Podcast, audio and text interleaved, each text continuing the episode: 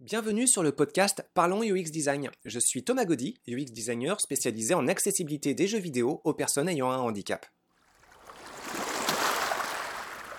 Salut à tous pour ce 33e podcast. C'est la seconde partie du 32e consacré aux problèmes d'organisation institutionnelle ou entrepreneuriale, ou plutôt de désorganisation institutionnelle ou entrepreneuriale. Alors, dans le précédent, j'expliquais qu'assez souvent on se rend compte que beaucoup d'organisations sont dépendantes aux problèmes qu'elles sont supposées régler. On va y revenir un peu plus en détail, quoique ce sera toujours abordé assez euh, rapidement et succinctement dans ce 33e podcast. Bon, ce sont des considérations qui peuvent mener souvent assez loin et faire dériver une considération euh, purement UX sur des terres euh, bien différentes que l'interface numérique sur lesquelles il s'agit en général d'ancrer ses efforts. Mais c'est aussi pratique car ça permet d'apporter des éléments de réponse à des contradictions que vous pourrez assez souvent rencontrer. Vous faites votre travail, vous proposez de solutionner des problèmes d'utilisation d'interface qui vous passent entre les mains, et puis ça va arriver assez régulièrement, votre travail va passer à la trappe. Alors il y a toujours plein de raisons pour ça, hein, pour que votre travail passe à la trappe. il ne faut pas nécessairement que tout votre environnement de travail soit désintéressé. Au contraire, même, vous pouvez avoir une majorité de personnes très enthousiastes qui appuient et soutiennent vos propositions. Et puis, un seul échelon hiérarchique ou bien un seul collaborateur clé qui n'accompagne pas l'effort, et ça peut suffire euh, généralement pour neutraliser votre implication. La plupart des raisons de dysfonctionnement en fait convergent vers un propos unique. Souvent on, on vous dira ça coûte trop cher, on n'a pas le temps, on n'a pas le personnel, ce qui revient de toute façon à un manque de moyens.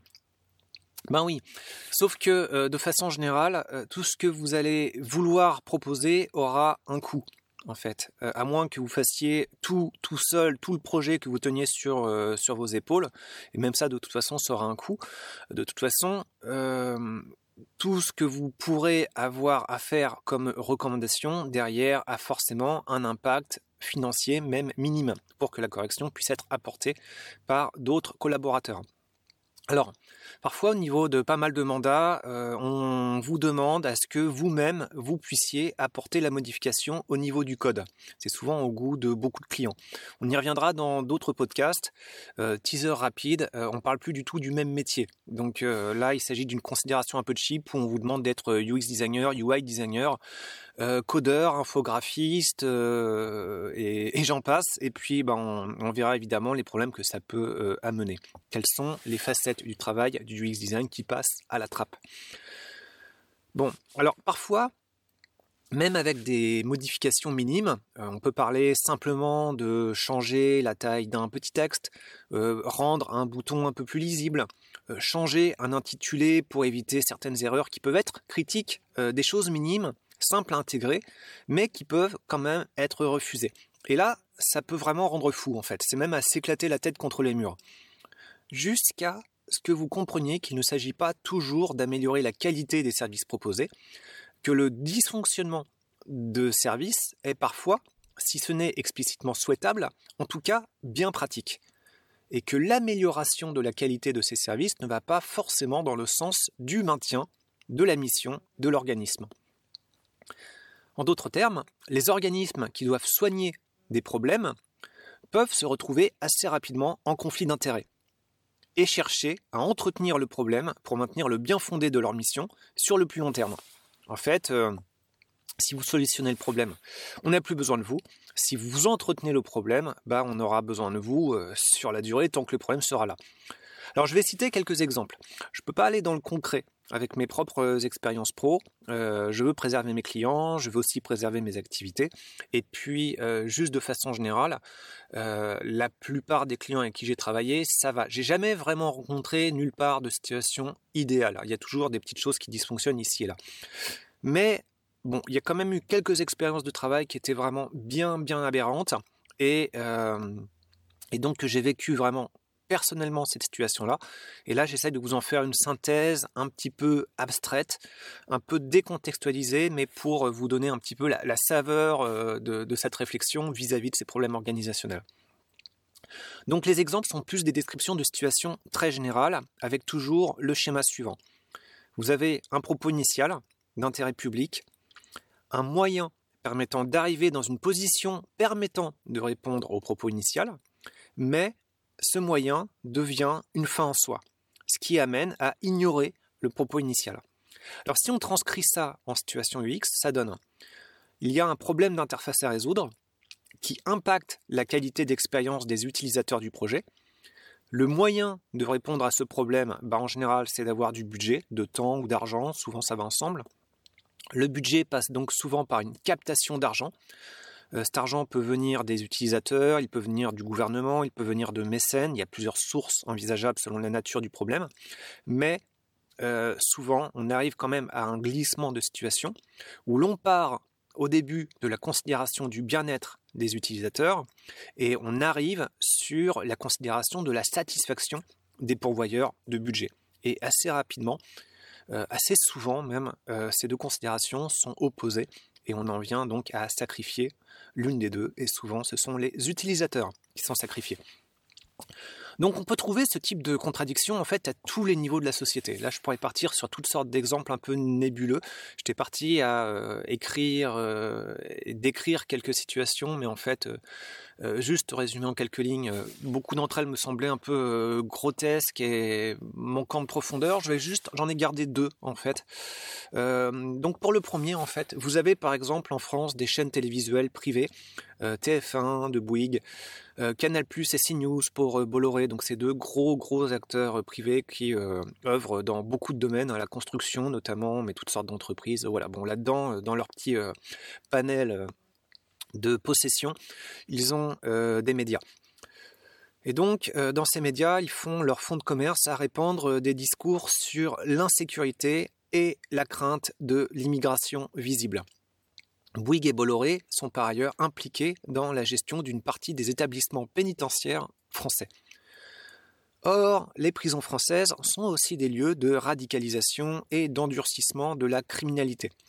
Vous avez donc des grosses entreprises privées qui se retrouvent à faire d'une part le commerce d'un discours se nourrissant de l'insécurité, alors que derrière, elles ont la charge partielle des établissements générant une partie de cette insécurité, en tout cas la développant et la renforçant.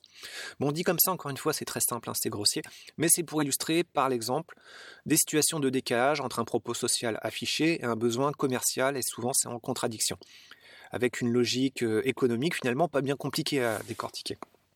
Bon, un autre exemple pour euh, euh, amener une contradiction entre le propos et l'action. plus généralement, c'est le métier de politicien. Alors l'essentiel du métier, consiste à travailler pour accéder au pouvoir, séduire, faire des promesses, mais aussi rechercher des financements qui vont bien impacter les décisions politiques futures en cas d'accès à ce pouvoir. Et une fois au pouvoir, bah, ces actions, justement, si elles sont trop dépendantes des partenaires financiers, vont à l'encontre des promesses. Alors là-dessus, euh, on pourrait partir sur toutes sortes de considérations un peu exaspérantes. Euh, plutôt un contre-exemple en fait, ou plutôt une piste de solution qui était très intéressante apportée par la République de Venise. Euh, ce qu'elle faisait en fait pour éviter que le travail de politicien soit essentiellement d'œuvrer à l'accès au pouvoir, eh bien les candidats éligibles étaient tirés au sort. Ça permettait d'écarter les narcissiques, d'écarter les mégalomaniaques et les corrompus. Le vote s'effectuait ensuite sur les personnes tirées au hasard, de façon à écarter seulement à ce moment-là les incompétents. Donc c'est un processus assez long, mais c'est probablement plus efficace que les processus des pseudo-démocraties actuelles. La contradiction, excusez-moi, que je veux soulever ici, c'est que le métier consistant à servir les citoyens, pour l'exercer, demande d'accéder au pouvoir, ce qui nécessite de servir le réseau, conduisant au pouvoir en premier, au détriment finalement des citoyens. Bon allez, un dernier exemple, plus, plus terre à terre, pour revenir sur des considérations d'interface pixelisée. Si vous voulez acheter un bidule, euh, quel qu'il soit, sur un site marchand quelconque, le site essaie de vous refourguer dans votre processus d'achat. Ici, une assurance. Là, on le voit souvent avec euh, les sites d'achat de billets d'avion, par exemple. Là, un abonnement. Ou encore ici, une fausse proposition de remboursement sous conditions pécuniaires, évidemment. Donc, c'est que des arnaques soft. Soft dans le sens où elles sont tolérées par la loi. Et en tant que UX designer, bah, vous devriez défendre vos, communautés d'usagers et démonter ce type de pratique, sauf que en tant qu'employé d'un organisme cherchant à faire du pognon, vous devez rendre ces arnaques en fait encore plus sournoises et encore plus rentables. Conflit d'intérêts. Donc lisez le livre Evil by Design. Euh, si le sujet du UX design appliqué à des pratiques dégueulasses, mais finalement très courantes, vous intéresse. C'est un livre de UX design euh, qui commence à avoir euh, quelques années, on va encore plus hein, avec le, podcast qui va prendre aussi de l'âge, mais il est super intéressant et toujours vraiment d'actualité. En tout cas, au moment où j'en parle, il est vraiment d'actualité. Je pense pas que ça se démode. par contre, les pratiques vont devenir de plus en plus sournoises encore. Ce que je veux dire finalement à travers ces divers exemples, euh, encore une fois c'est grossier, hein, je m'en excuse, c'est que le propos naïf de défense des communautés d'usagers, la fameuse expérience utilisateur qui donne son intitulé à ce beau métier sur le papier, ce propos se fait éclater par d'autres impératifs, souvent en rapport avec la volonté économique d'entretenir un problème plutôt que de le résoudre. Donc, en tant que petit UX designer, que pouvez-vous faire là-dedans? Eh bien, a priori, pas grand-chose, mais vous avez quand même à votre disposition quatre leviers d'action à considérer et à garder en tête en tout temps. Premier levier, vous faites votre travail et vous essayez de vous battre pour les communautés d'usagers que vous essayez de servir. Vous essayez de le faire en prenant en compte les contraintes économiques. Donc vous proposez d'une part des solutions idéales, mais vous proposez aussi des solutions plus simples à mettre en place, moins coûteuses, mais qui peuvent aider quand même assez bien vos communautés. Bref, c'est la voie du compromis euh, raisonnable où vous allez essayer de faire votre travail en essayant de satisfaire communauté et enjeux économiques. C'est, j'ai envie de dire, la voie la plus classique, la plus courante. Le deuxième levier, vous pouvez vous casser. Si votre travail est systématiquement jeté à la trappe, ce n'est plus votre travail qui est recherché, c'est votre présence dans l'organisation. Dans ce cas, en fait, vous servez de caution ou de fusible. Certes, nos services numériques sont peut-être pourris, mais on fait ce qu'il faut car on a des experts présents pour y remédier. L'expert, c'est vous. Dans ce cas, en fait, vous servez d'excuse pour l'entretien de problèmes que vous êtes supposé résoudre. Cassez-vous. Alors là, pas mal d'entre nous peuvent choisir le confort et l'argent en fait. Chacun choisit son camp. Hein. Tout le monde ne se lance pas dans le design pour amour de son prochain. Certains contrats sont bien juteux, ça peut être une façon de se faire du fric. Donc là, j'envoie tout mon, j'envoie tout mon mépris à ces vendus qui, qui servent de paravent et puis bah, je ne m'attarde pas davantage sur eux. Je passe sur le troisième levier. Devenez lanceur d'alerte. Bon, on ne va pas se le cacher, hein, ça peut devenir méchamment compliqué pour vous sur le plan judiciaire en particulier. Les réglementations légales faisant tout ce qui est possible pour vous museler et faire un crime des fuites qui pourraient survenir. Autant je trouve dégueulasse les pratiques consistant à dénoncer des citoyens, des individus, autant je trouve qu'il est salutaire que des héros et des héroïnes acceptent de bouleverser leur vie pour dénoncer des aberrations organisationnelles, parfois puissamment nuisibles pour le bien commun. Alors, ce qui est intéressant, c'est qu'il y a une forme de... Ce, propos-là est un peu inversé dans euh, le, quotidien, surtout en Amérique du Nord. Vous pouvez voir sur des panneaux des mises en garde dans des quartiers résidentiels. Attention, on se surveille les uns les autres. Si vous faites un crime, on vous balance à la police.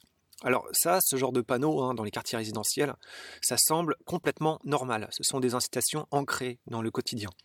Bon, très bien. Si ça peut calmer les, ardeurs de voleurs, Bon, j'ai envie de dire euh, tant mieux, mais drôle d'ambiance quand même. Et surtout, ce que j'aimerais bien voir, c'est ce type de menaces appliquées aux entreprises et organisations euh, qui finalement euh, font le même genre de casse, mais à une échelle sociale. Sauf que là, c'est pas du tout rentré dans les mœurs. C'est même le conditionnement inverse en fait. C'est étrange, c'est même difficile, douloureux, inconfortable d'en parler. Dans le domaine du jeu vidéo, on entend régulièrement des éclats sociaux. Donc c'est très bien. Continuez les gens, balancez vos porcs, balancez vos mafieux, balancez vos corrompus. Les organisations qui subissent ce type de turbulence s'en porteront bien mieux derrière, de même que leurs employés, de même que leurs usagers. Ça va faire du bien à tout le monde, mais ça demande de se mouiller et ça se passe pas forcément bien pour le ou la lanceur, lanceuse d'alerte. Mais voilà, voilà, les actions héroïques du quotidien à notre époque, je crois que ça se passe pas mal dans ce domaine-là. Quatrième levier, euh, mêler action entrepreneuriale et action sociale. L'argent amassé par les premières peut vous aider à avancer dans les secondes, surtout si dans les actions sociales il n'y a pas d'argent à faire. Il peut y avoir beaucoup de besoins, mais il peut ne pas y avoir de moyens. Bon, en général, il y a des choses passionnantes à faire. Bah voilà, chercher l'argent dans de premières actions économiques rentables. Et puis, ne gardez pas cet argent pour vous, vivez plus simplement. Et puis, mettez cet argent pour gagner du temps pour avancer sur des causes, bah, des causes fauchées tout simplement, mais dans lesquelles les besoins peuvent être vraiment innombrables. C'est la voie que nous avons choisie à Ludociel pour tous. Alors c'est pas ultime, hein. la mission sociale peut facilement se retrouver complètement écrasée par les actions entrepreneuriales. Alors je dis complètement, il y a des degrés hein, évidemment. J'ai consacré un, un, podcast sur ce sujet, le 25e podcast je crois, et j'en reparlerai à nouveau prochainement. Donc pour conclure, sortez de la simple considération de vos interfaces. Voyez plus large. Posez-vous des questions sur les problèmes que votre organisation doit aborder et ses relations de dépendance vis-à-vis de ces problèmes. Les relations de dépendance sont vraiment super intéressantes à décortiquer. Essayez d'anticiper comment ces relations de dépendance vont impacter votre travail. Et puis, préparez-vous éventuellement à utiliser l'un des quatre leviers décrits en fin de podcast. Le travail appliqué, l'abandon, pour ne pas servir de caution contre-productive, le lancement d'alerte ou bien l'utilisation après coup du travail à des causes sociales. Voilà. Donc merci pour votre, votre écoute. Si vous avez aimé ce podcast, si vous pensez qu'il peut intéresser d'autres personnes, pensez à le valoriser en utilisant le système de notation propre à votre environnement d'écoute. Merci pour votre temps encore, votre intérêt et à dans 7 jours. Merci d'avoir écouté ce podcast. Je vous invite à vous abonner pour ne pas rater les prochains épisodes. Si vous voulez en savoir plus sur moi, je vous invite à consulter mon profil LinkedIn, Thomas Gaudy, T-H-O-M-A-S, G-A-U-D-Y. Si vous souhaitez de l'accompagnement pour implémenter ces notions et ces outils dans vos équipes et vos projets, vous pouvez faire appel à mes services de consultant en UX Design. Il vous suffit de me contacter via mon profil LinkedIn. Au plaisir